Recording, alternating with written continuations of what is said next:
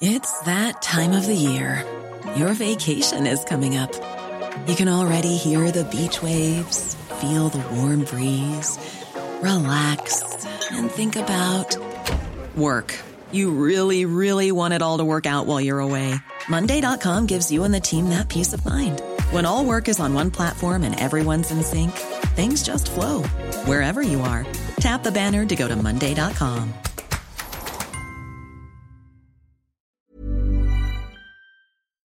Credit Suisse, un banco con 167 años de historia, va a desaparecer engullido por su rival UBS.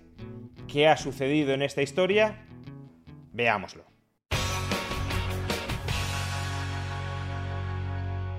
La semana pasada ya analizamos los diversos problemas a los que se enfrentaba el banco suizo Credit Suisse. Básicamente, después de una década acumulando escándalos y malas inversiones, hasta el punto de que en el año 2022 las pérdidas que registró esta entidad equivalían a todos los beneficios que había acumulado en los 12 años anteriores, después de una pérdida reputacional muy importante durante la última década, el actual contexto de turbulencias financieras y por tanto de desconfianza generalizada hacia el sector financiero terminó por darle la puntilla. Si en el cuarto trimestre del año 2022 Credit Suisse había experimentado una fuga de más de 100.000 millones de euros en depósitos, solo durante la última semana Credit Suisse había perdido 70.000 millones de euros adicionales en depósitos. Por tanto, los depositantes de este banco estaban huyendo en masa de la entidad por significativas que pudieran ser sus posiciones de liquidez, que desde luego lo eran en bastante mayor medida que las de Silicon Valley Bank, o por cubierta que pudiese tener su cartera de inversiones a largo plazo frente a los incrementos de los tipos de interés, una desconfianza sistémica de este calibre en Credit Suisse que llevó, insisto, a la retirada de más de 70.000 millones de euros en depósitos en apenas una semana, era insostenible para prácticamente cualquier entidad. Al menos si estamos hablando de entidades financieras que operan dentro de las reglas de juego actuales es decir, entidades financieras que aún teniendo cierta liquidez a corto plazo, mayoritariamente están invertidas a largo plazo. Si tu activo es mayoritariamente de largo plazo y tus deudas son de corto plazo y los acreedores en forma de depositantes te están exigiendo el recobro acelerado de esas deudas a corto plazo, pues no tienes recursos en última instancia para abastecer, para reembolsar todas las peticiones que te están efectuando. Pues bien, la fuga de depósitos estaba asfixiando totalmente a Credit Suisse y no parecía que fuera a revertir, a pesar de la línea de liquidez que la semana pasada le prometió el Banco Nacional de Suiza de más de 50.000 millones de euros, nada de eso era suficiente, insisto, en apenas una semana perdió 70.000, por tanto consumió más que toda esa línea de liquidez, y en consecuencia las autoridades suizas aprovecharon el fin de semana, con nocturnidad y alevosía, para reestructurar el sistema financiero suizo, tratando de recuperar la confianza que se había perdido con el caso de Credit Suisse. Hay que tener en cuenta, además, que el problema de Credit Suisse no era un problema exclusivo del sistema bancario suizo. Credit Suisse era una entidad calificada como GSIB, es decir, Global Systematically Important Banks, bancos considerados globalmente demasiado grandes como para dejarlos caer. Otro debate, por cierto, y abro paréntesis, es si deberían existir bancos demasiado grandes como para dejarlos caer.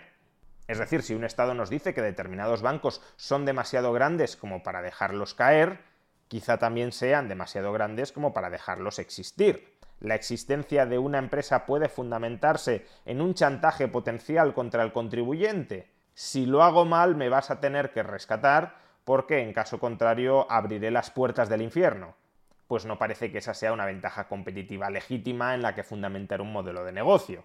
Por tanto, si hay bancos demasiado grandes para caer, quizá esos bancos también sean demasiado grandes para meramente existir.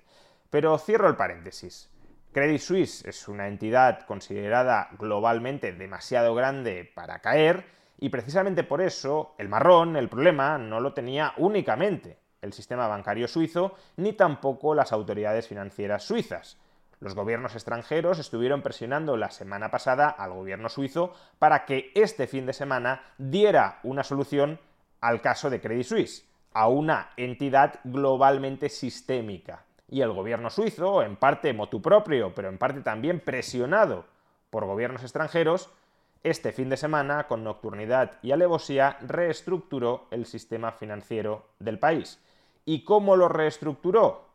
Pues forzando la adquisición de Credit Suisse por parte de su rival VS.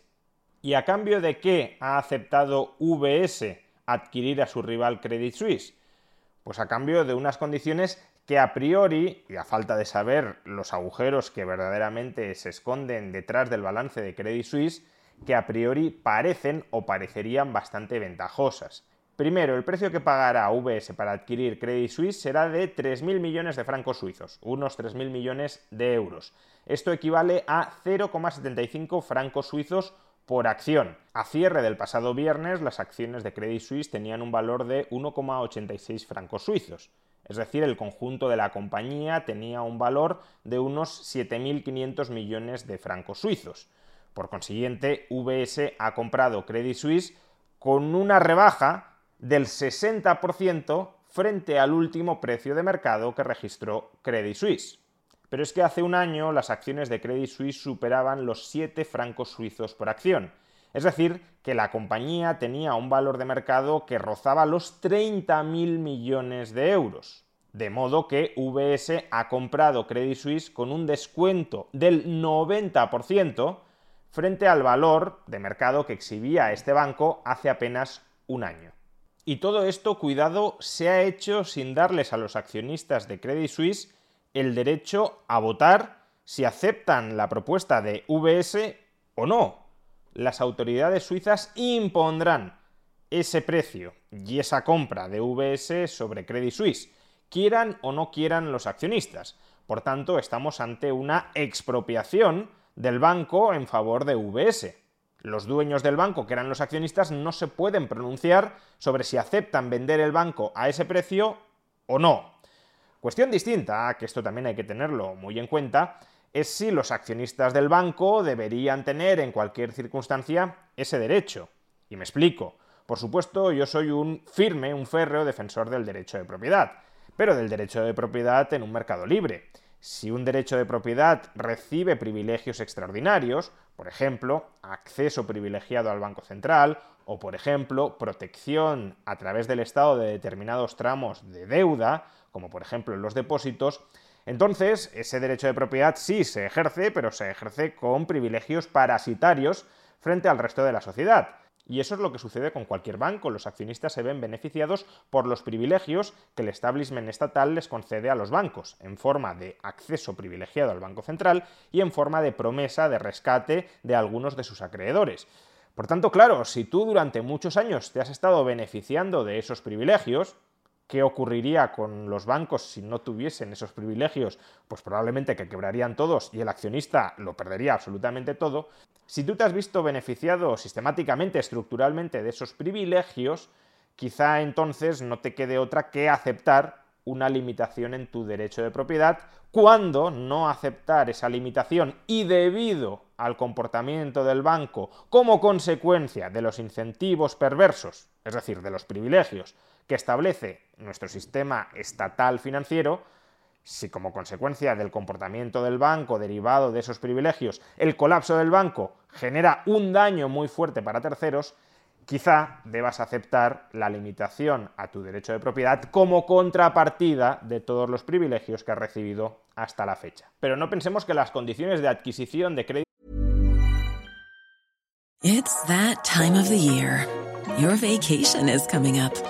You can already hear the beach waves, feel the warm breeze, relax, and think about work.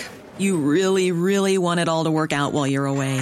Monday.com gives you and the team that peace of mind. When all work is on one platform and everyone's in sync, things just flow wherever you are. Tap the banner to go to Monday.com. I'm Sandra, and I'm just the professional your small business was looking for. But you didn't hire me because you didn't use LinkedIn jobs. LinkedIn has professionals you can't find anywhere else, including those who aren't actively looking for a new job but might be open to the perfect role, like me.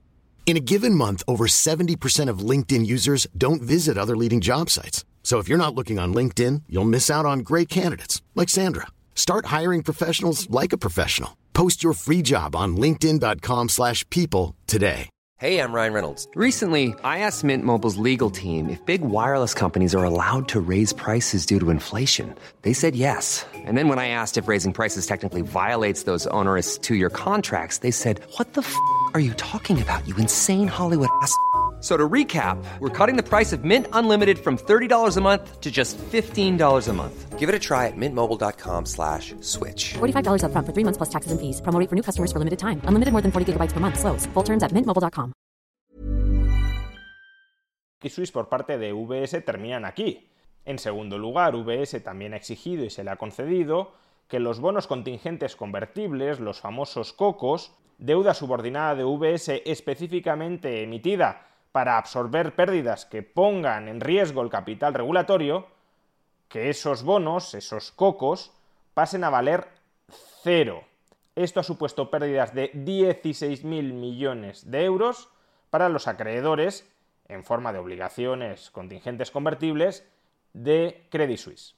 Dicho de otra manera, si el valor de estas obligaciones no se hubiese reducido a cero, eso serían 16.000 millones más, eso serían 16.000 millones de euros más de deuda con la que cargaría VS por adquirir Credit Suisse. Si esas obligaciones se reducen a cero, eso significa que VS se ahorra 16.000 millones de euros que alternativamente podría tener que pagar como consecuencia de la adquisición de Credit Suisse.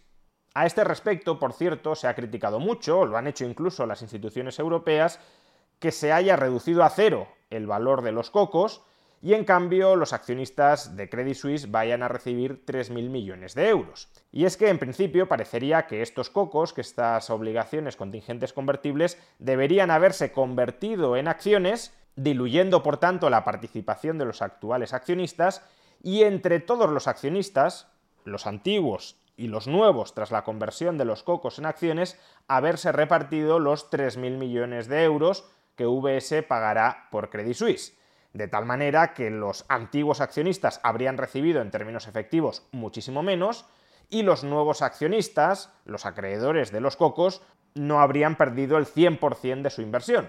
Pero esto no se ha hecho así, alterando lo que tradicionalmente sería la jerarquía de prelación de cobro en un concurso de acreedores.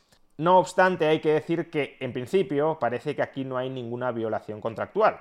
Y es que esta serie de cocos de Credit Suisse se emitió bajo la condición de que si venían mal dadas, en lugar de convertirse en acciones, su valor caería a cero.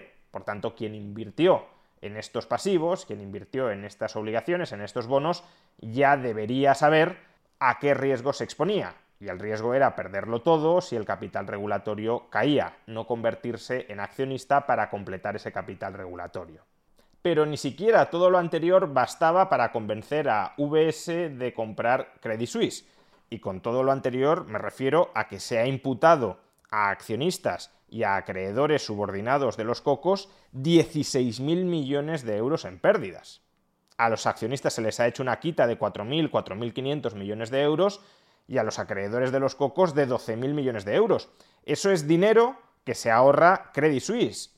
Eso es dinero que se ahorra VS al comprar Credit Suisse. No tiene que responder de nada de todo eso las pérdidas potenciales que tuviera Credit Suisse ya se les imputan de antemano a estos accionistas y a estos acreedores. Pues bien, ni siquiera así, ni siquiera con una quita preventiva de más de 16.000 millones de euros, VS quería comprar Credit Suisse, o al menos aparentaba que no lo quería comprar. Y así, en tercer lugar, ha exigido que las autoridades suizas, tanto el gobierno suizo como el Banco Nacional de Suiza, le den un empujoncito, le den una ayuda. ¿En qué ha consistido esa ayuda? Por un lado, el gobierno suizo se compromete a absorber pérdidas de hasta 9.000 millones de euros que puedan derivarse de los activos problemáticos de Credit Suisse. Y por otro lado, el Banco Nacional de Suiza le extenderá a VS una línea de liquidez de 100.000 millones de euros.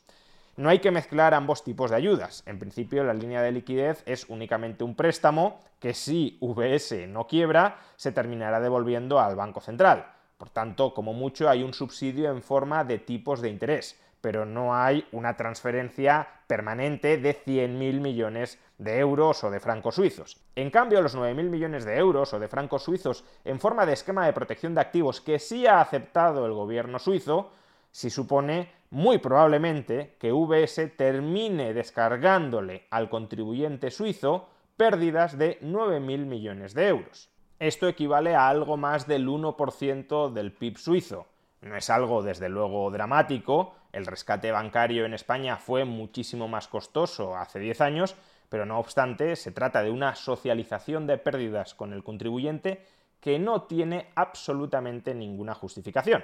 Si la primera y la segunda condición de la compra de Credit Suisse por parte de VS era hasta cierto punto discutible, pero razonable, esta tercera parte no tiene, repito, ninguna justificación. Los accionistas y los acreedores subordinados pueden tener que exponerse a pérdidas, incluso a pérdidas del 100% de su capital, porque han decidido invertir en Credit Suisse. Los contribuyentes suizos, o los de cualquier otro país, me da igual, no tienen por qué responsabilizarse ni de un solo franco suizo de Credit Suisse, porque ellos han decidido no invertir en Credit Suisse. Y si tú decides no invertir en Credit Suisse porque consideras quizá que Credit Suisse no supone un buen riesgo, no tiene ningún sentido, ni económico, ni moral, que te carguen las pérdidas por una decisión que has tomado responsablemente, no invertir en Credit Suisse. Al final, por tanto, se recompensa la irresponsabilidad. Si invierto en Credit Suisse cuando no debería haber invertido, en parte me rescatan, por ejemplo, la deuda senior de Credit Suisse, y si no invierto en Credit Suisse cuando no debería haber invertido, porque Credit Suisse es un mal modelo de negocio, me cargan la factura de las pérdidas de los que se han invertido. Insisto, un horror injustificable. Dicho todo esto, ¿significa que VS ha hecho el negocio del siglo comprando Credit Suisse? Una rebaja en el precio de más de 16.000 millones de euros, unas garantías de 9.000 millones de euros, por tanto una rebaja potencial de hasta 25.000 millones de euros y una línea de liquidez de más de 100.000 millones de euros. ¿Significa, repito, que todo esto es tremendamente ventajoso? Pues la verdad es que no lo sabemos. Y no lo sabemos porque ignoramos, y probablemente VS también lo ignore, qué hay realmente detrás de los libros de Credit Suisse. ¿Cuáles son las pérdidas potenciales que puede haber acumuladas en Credit Suisse? De hecho, este lunes los CDS de VS, es decir, los seguros contra el riesgo de impago de la deuda de VS, han amanecido disparándose. Los inversores temen que después de la compra de Credit Suisse, el default, la suspensión de pagos de VS, sea más probable que antes de la adquisición de Credit Suisse. Vamos que traspasando la basura de Credit Suisse al balance de VS, quizá lo que terminemos haciendo sea empujar a VS al abismo. Las aguas del sistema bancario estadounidense y del sistema bancario europeo siguen tremendamente revueltas a pesar de todos estos parches, de todas estas reestructuraciones, de todos estos rescates o medio rescates que se están articulando para tratar de restablecer esa confianza. Y cuanto más dure esta fragilidad, esta desconfianza, esta intranquilidad, más se debilitará el sistema bancario europeo o estadounidense y por tanto más probable será que asistamos a nuevas suspensiones de pagos. No solo eso, cuanto más se prolongue esta intranquilidad, más se resentirá la economía real porque el flujo de crédito desde el sistema bancario a esa economía real tenderá a interrumpirse.